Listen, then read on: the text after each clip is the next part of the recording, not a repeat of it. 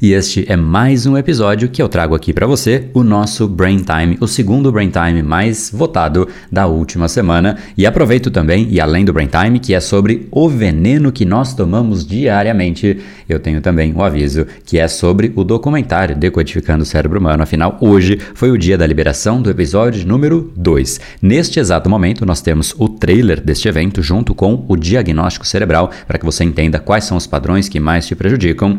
Nós temos também também o episódio número 1, que foi liberado na segunda-feira, e hoje a liberação do episódio número 2. O link para isso está aqui na descrição deste episódio. E agora vamos para o Brain Time, o veneno que nós tomamos diariamente. tem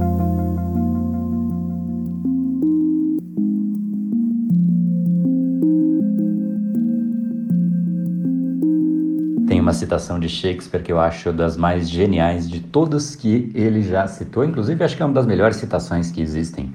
É a seguinte: raiva é o veneno que nós tomamos para matar outras pessoas. Muito forte isso, né? Vou até repetir. Raiva é o veneno que nós tomamos para matar outras pessoas.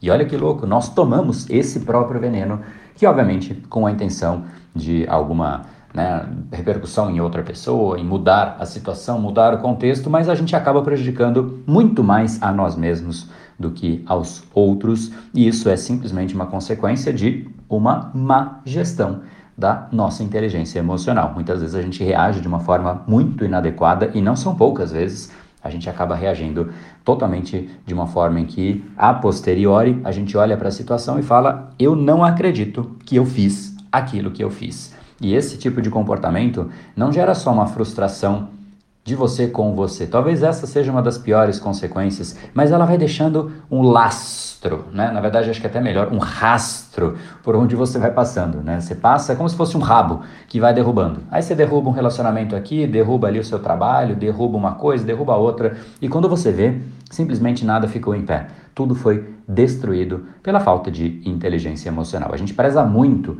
pela inteligência racional, de saber chegar em resultados, fazer contas, né? E obviamente isso é legal também, mas a inteligência emocional é o que determina o quanto de fato nós estamos aptos a viver em sociedade, porque muitas vezes a gente quer controlar outras pessoas, mas a gente não controla. Isso é um fato, a gente jamais irá controlar. Não é só que hoje a gente não controla, a gente precisa entender que esse tipo de controle jamais existirá. Então, um bom adulto é aquele que lida com os seus próprios problemas, lida com o jeito que o mundo é, se adaptando frente ao mundo. Muitas vezes a gente quer adaptar as pessoas, mas mesmo que isso aconteça, a raiva não é a melhor resposta quando você realmente, de uma forma construtiva, quer resolver alguma coisa. A raiva ela só é a melhor resposta quando você precisa de uma resposta destrutiva, porque é para isso que ela serve. Ela te coloca numa situação absolutamente alterada e que você fica uma pessoa inescrupulosa, uma pessoa que não mede riscos, uma pessoa que não faz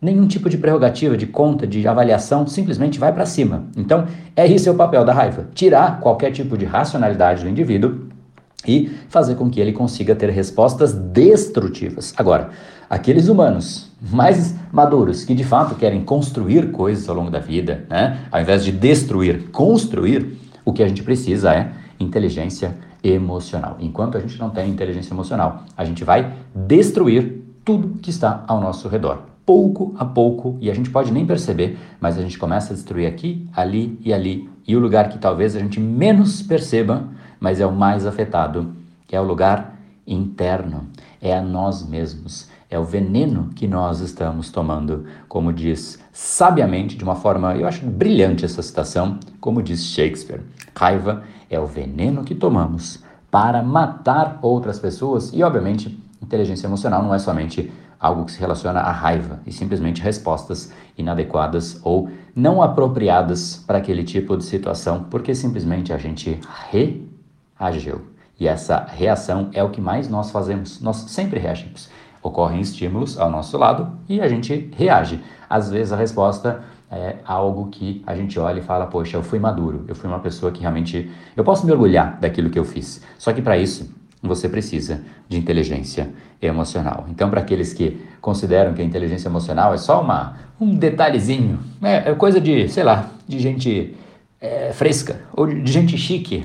Não é. É simplesmente aquilo que você precisa para uma boa convivência em sociedade. E é o que nós fazemos. Mesmo que você queira viver isoladamente no mundo, ainda assim, olha que louco, ainda assim você precisa de inteligência emocional, porque também viver sozinho é algo que consome emocionalmente. Então, no fundo, a inteligência emocional ela é para viver em sociedade? Sim. Para viver sozinho? Também. É simplesmente para viver. Inclusive, ela é mais importante do que a inteligência clássica, racional, porque a gente tem impactos muito mais significativos, às vezes, de não necessariamente, não todas as vezes, mas muitas vezes, talvez a maior parte das vezes, no meu julgamento, as, os impactos são maiores com a ausência de inteligência emocional do que com a ausência de inteligência racional. Uma pessoa que de fato é muito inteligente, mas ela é totalmente inconsequente em termos de, de, de, de, da maneira que ela reage com outras pessoas, ela se isola e ela dificilmente consegue